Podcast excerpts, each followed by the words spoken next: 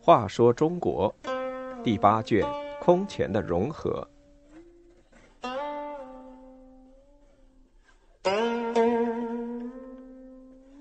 七十九，足智多谋的陈霸先。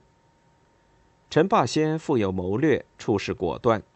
他杀王僧辩，以免南方成为北齐附庸；建立陈朝，使大乱后的南方经济得到了恢复和发展。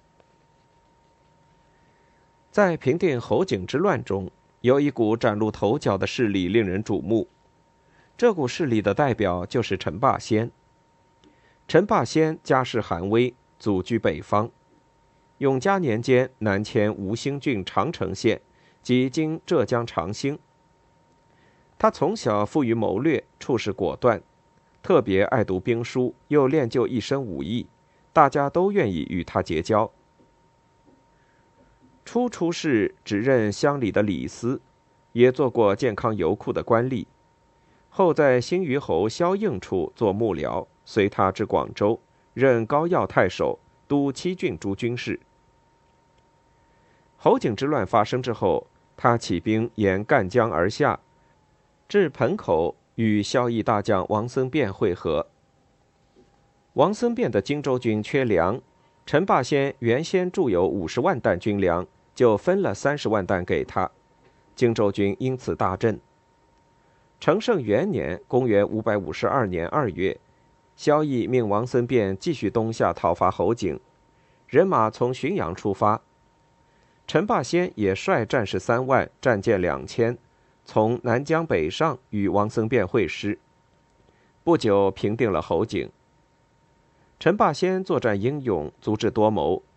梁元帝任他为司空，领扬州刺史，坐镇京口；以王僧辩为太尉，坐镇石头。王陈两家过从甚密。王僧辩要娶陈霸先之女为媳，因老母去世，婚姻推迟。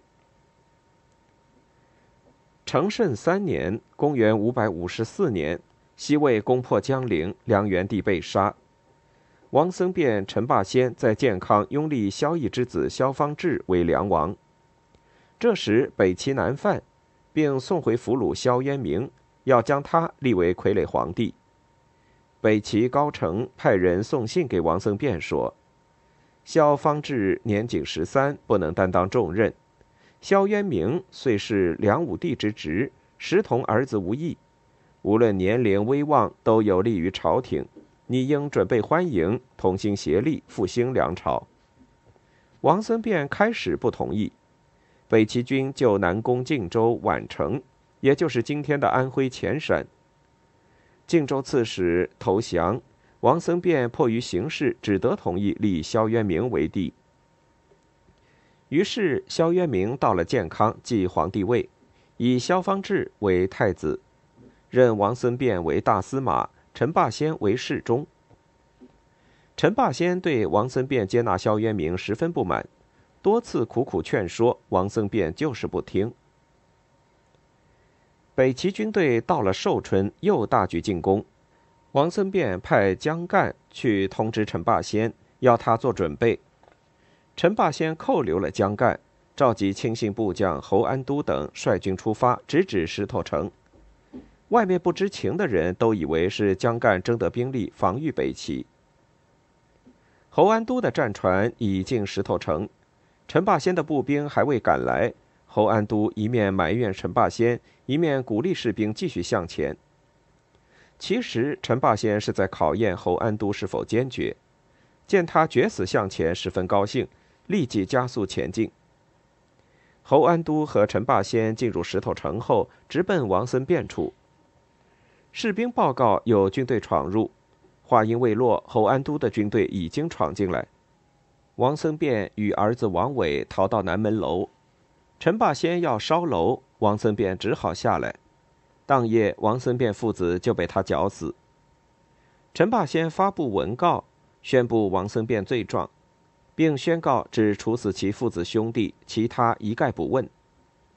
接着，陈霸先废萧渊明。重新拥立萧方智为帝。陈霸先的这一行动使梁避免成为北齐的附庸，深得江南人民的拥护。王僧辩死后，他的党羽任约等起兵讨陈霸先，北齐也出兵南下，两股势力联合起来进攻建康。江南人民为了保家卫国，坚决支持陈霸先。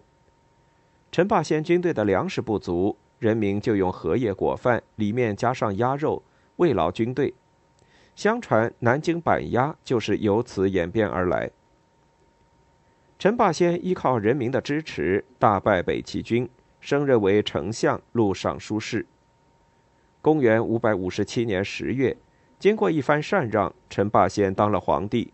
建立起陈王朝，陈霸先就是陈武帝。宋、齐、梁三朝的皇帝都是北方人，只有陈霸先是南方人。